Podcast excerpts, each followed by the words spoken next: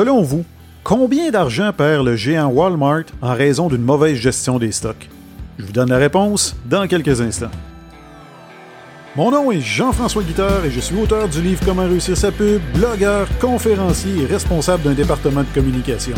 Puis comme il me restait un peu de temps libre, bien j'ai décidé de me lancer dans l'aventure du podcast. Mon objectif, vous transmettre de nouvelles connaissances, vous faire réfléchir et surtout vous divertir en partageant avec vous des concepts marketing, des anecdotes personnelles et des histoires inspirantes. Vous écoutez Affaires et Marketing.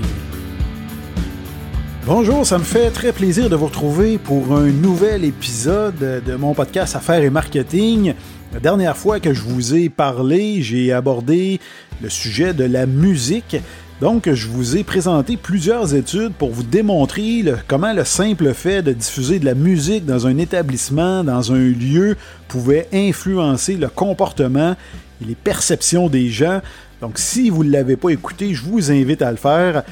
Pour les entrepreneurs, ça peut être un petit truc, une petite astuce à mettre en place très peu coûteuse, mais qui peut avoir des conséquences assez positives sur les ventes de votre entreprise. Aujourd'hui, on parle de quoi? Ben, je vous parle de rupture de stock et je vais rentrer immédiatement dans le vif du sujet en vous parlant d'une étude qui a été publié en 1996 pour le compte du Coca-Cola Retailing Research Council, qui a démontré qu'en moyenne, 8,2% des items étaient en rupture de stock dans les supermarchés américains entre 14h et 17h. Et toujours selon la même étude, les ruptures de stock seraient responsables d'une baisse de 3,1% de la facture du consommateur, puisque 34% des gens n'achèteraient pas de produits alternatifs sur place. Qu'est-ce que ça veut dire, ça? Ben, en fait, je me suis amusé à faire un petit calcul euh, pour une entreprise, un supermarché qui aurait des ventes de 500 000 dollars hebdomadaires. Ben, c'est l'équivalent de plus de 15 000 dollars par semaine en perte, soit plus de 800 000 dollars annuellement. Donc, c'est assez considérable. Et lorsqu'une publicité annonce un produit, ben, la mauvaise gestion des stocks ferait perdre plus de 15% des ventes potentielles aux détaillants. Donc, ce chiffre-là va tenter à augmenter encore beaucoup plus lorsqu'il campagne publicitaire parce que les stocks ne seront pas bien gérés. Là, je suis convaincu qu'il y en a plusieurs qui vont me dire Ouais, ok, c'est intéressant, c'est intéressant, mais tes chiffres datent de 1996 et on sait très bien qu'à cette époque, bon, dans les épiceries, on travaillait encore avec le système d'étiquetage manuel, les systèmes informatisés n'étaient pas encore nécessairement très sophistiqués. On commençait, euh, c'était, c'était le début de l'avènement de cette technologie-là. Vous avez raison, c'est vrai. Moi-même, je travaillais dans une épicerie à cette époque-là. Et c'est vrai que c'était beaucoup plus compliqué à gérer. Par contre, en 2014, le prestigieux magazine Forbes publiait un article relatant que lors d'une réunion d'entreprise, les dirigeants de Walmart ont déclaré qu'ils laissaient près de 3 milliards de dollars sur la table en raison des ruptures de stock. Et au même moment, Bloomberg rapportait que l'entreprise prévoyait embaucher des gens pour accélérer le réapprovisionnement des étagères. Donc, vous voyez que même pour les grandes entreprises, la gestion des stocks demeure un défi de taille et fait perdre des sommes colossales annuellement. Et là, vous avez un exemple relativement récent. Et outre les pertes monétaires à court terme, ben, une rupture de stock, ça risque d'engendrer du mécontentement de la part des clients, bien évidemment. Donc, ces derniers risquent de devenir des détracteurs et d'influencer des gens au passage. Et ça encore là, c'est important parce qu'on sait qu'un client satisfait va en parler à seulement cinq personnes, tandis qu'un client insatisfait va en parler, va raconter son expérience à environ 13 personnes. Et ces chiffres-là, évidemment, ne tiennent pas compte de l'avènement des réseaux sociaux. Donc, on sait très bien aujourd'hui que c'est beaucoup plus facile. On voit tous les gens qui critiquent à peu près n'importe quoi derrière leur clavier, donc vont se faire un plaisir d'aller raconter leur mauvaise expérience auprès de leurs d'abonnés sur les réseaux sociaux, si c'est pas des milliers, vont se faire un devoir également d'aller mettre des avis négatifs sur Google Entreprise. Donc, vous comprendrez qu'une mauvaise expérience peut avoir des impacts assez significatifs et ça peut aller très rapidement de nos jours. Et non seulement ça, mais les gens également vous devez savoir qu'ils n'auront pas la patience d'attendre le réapprovisionnement dans bien des cas, à moins que ce soit un, produit un peu mythique, par exemple un iPhone, ben c'est sûr que si quelqu'un veut un iPhone, il y a peu de chances qu'il ait à essayer de qui, qui, change d'opinion pour aller chercher un appareil Android, sauf qu'il peut quand même, il a la liberté de changer de commerce et d'aller en faire profiter de son argent à quelqu'un d'autre qui aura géré ses stocks convenablement. Et d'ailleurs, 70% des gens qui agiraient de la sorte en gestion, en, situation de rupture de stock. Donc, 70% des gens vont aller acheter ailleurs pas, euh, ou euh, vont acheter un produit concurrent. Donc, c'est important de mettre en place des stratégies qui vont permettre de répondre à la demande et particulièrement dans des demandes, dans des périodes plus importantes, des périodes fortes ou lors de périodes d'offensives publicitaires qui risquent de créer des attentes auprès des consommateurs. Comment est-ce qu'on fait pour gérer ces stocks? Ben, je vais vous donner cinq conseils. Évidemment, c'est seulement cinq parmi une panoplie. Il reste quand même assez, euh, euh, assez léger, mais ça reste quand même que c'est des, des, conseils que je crois que vous pouvez mettre en place assez facilement. Le premier, c'est d'informatiser votre système d'inventaire. Ça peut sembler très banal, mais vous devez savoir que près de la moitié, soit 43% des PME actuellement, qui surveillent pas leur inventaire ou qui utilisent encore le papier et le crayon pour gérer leur stock.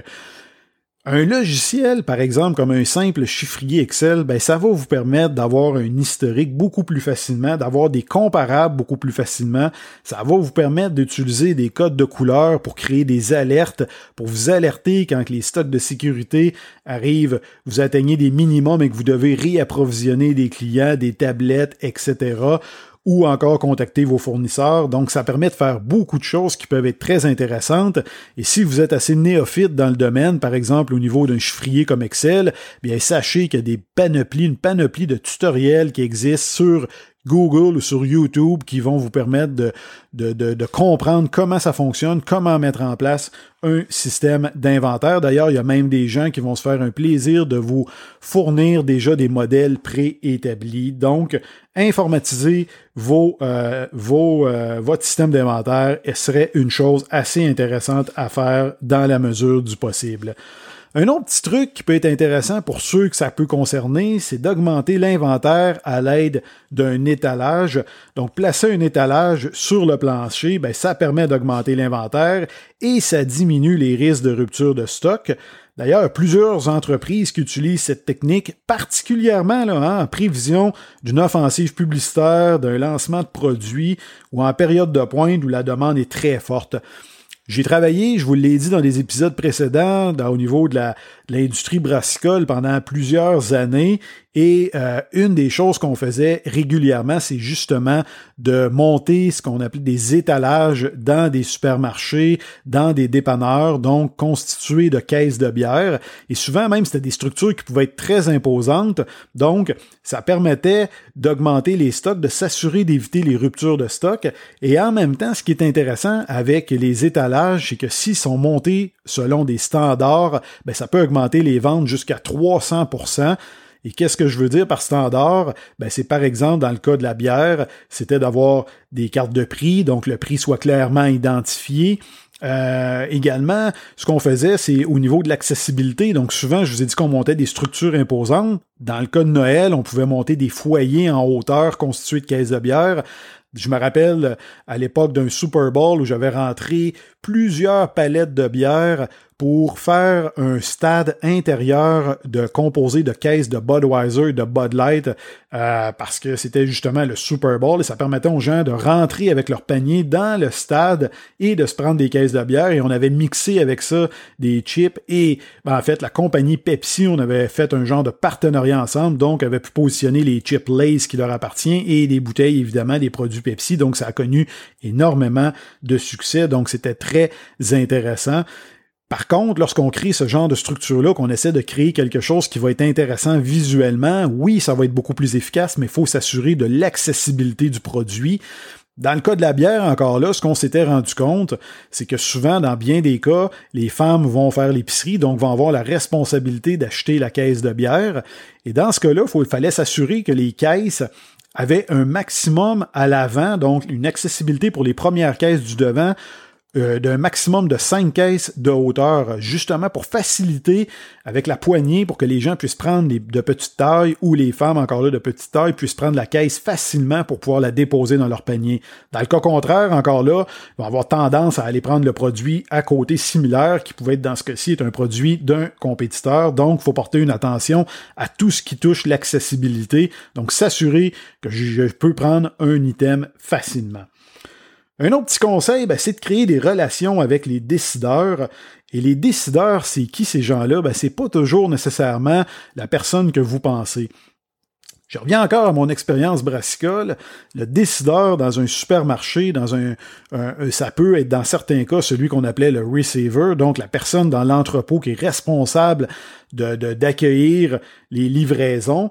Donc, je me rappelle d'un Provigo, donc une personne qui avait ce rôle-là, ben, c'était cette personne-là que je devais aller voir parce que c'est lui qui commandait la bière. Donc, si je voulais m'assurer d'augmenter mes inventaires et m'assurer de ne pas avoir de, de, de pertes, bien c'est lui que je consultais. Et la façon de créer les relations, bien, c'était de discuter avec ces gens-là, de comprendre c'est quoi leurs habitudes, qu'est-ce qu'ils aiment pour pouvoir avoir des sujets communs, pour pouvoir développer des relations. Dans ce cas-ci de cette personne-là, ce que j'ai vite fait de réaliser, c'est que c'était un grand amateur de hockey junior et ça s'adonnait que nous, de notre côté, on commanditait le club junior de la ville de Gatineau, donc c'était très facile d'aller le voir et de lui remettre quelques billets de hockey de temps en temps, juste pour avoir des faveurs en retour, évidemment, et euh, entretenir les relations avec cette personne-là. Donc, dans certains cas, ça pouvait être cette personne-là, le receiver. Dans d'autres cas, c'était le gérant. Dans d'autres cas, c'était le directeur de succursale. Donc, faut apprendre à comprendre qui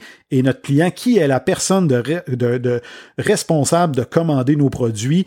Euh, et si c'est des distributeurs, ben c'est la même chose. Faut créer des relations avec eux pour s'assurer qu'ils vont être capables d'être en mesure de nous réapprovisionner rapidement en cas de problème. Donc, jouez sur ces relations-là pour vous assurer d'avoir des faveurs lorsque vous allez en avoir de besoin.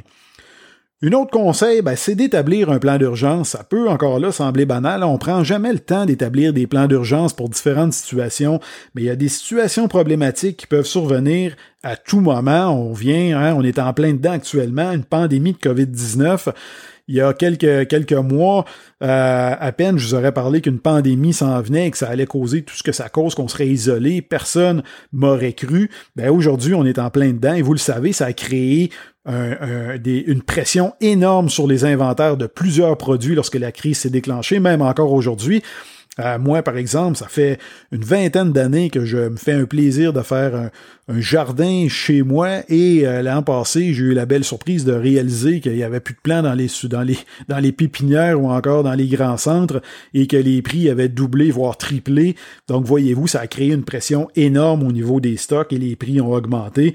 On a évidemment vécu la crise du papier de toilette, la crise des produits sanitaires. Donc, voyez-vous, faut avoir un plan d'urgence pour se dire, s'il arrive ça, est-ce que mes relations avec mon fournisseur vont me permettre de me réapprovisionner rapidement? Est-ce que je vais être en mesure de livrer? Donc, ayez un plan d'urgence. La dernière chose, conseil que je vous donnerais, ben, c'est de sensibiliser vos employés.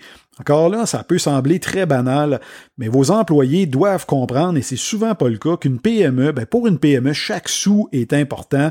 Donc, il faut que ces gens-là comprennent que si les stocks ne sont pas convenablement gérés, s'ils prennent à la légère leur travail, donc je parle des gens qui sont responsables de maintenir les inventaires, de remplir les tablettes, ben, il y a des conséquences très néfastes sur une entreprise. Hein. Moi, je travaille avec des entrepreneurs et souvent les gens ont tendance à penser que tous les gens qui sont en entreprise sont millionnaires, ce qui est vraiment pas le cas, évidemment. Donc, faut comprendre lorsque les employés qu'il y a une importance à accorder là-dessus pour pouvoir justement sauver chaque dollar, pour pouvoir continuer à être prospère et d'assurer la pérennité d'une entreprise. Donc, informez-les des conséquences, sensibilisez-les et même, voyez-vous, ayez peut-être un système de récompense si vous atteignez vos objectifs en fin d'année. Encore là, les gens vont se sentir concernés et ça va juste être une bonne chose pour tout le monde. J'espère que ces petits conseils-là vous ont aidé, euh, que vous comprenez maintenant au moins l'importance d'accorder justement une importance à sa gestion des stocks. Donc, si euh, vous avez aimé, bien encore une fois, je vous le répète, dans mon cas, si vous voulez démontrer une appréciation de mon podcast et de m'encourager à continuer, bien la meilleure façon, c'est d'aller mettre une évaluation positive, notamment sur Apple, hein, sur Apple Balado iTunes. Vous descendez jusqu'en bas, vous allez avoir les étoiles. Vous pouvez cliquer sur les étoiles et idéalement me laisser un commentaire. Ça va me faire plaisir de vous lire et même de vous lire en ondes pour euh, des, gens qui le feront. Je devrais même d'ailleurs commencer à le faire dans les prochains épisodes. Je trouve ça toujours très intéressant.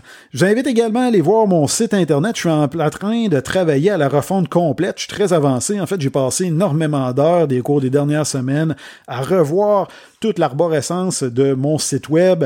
Euh, notamment, j'ai rajouté une section blog également. J'avais un blog auparavant, mais c'était pas mail. Maintenant, j'ai restructuré ça avec quatre catégories mail. Je vous invite à aller voir ça. Vous me ferez part comment de votre appréciation.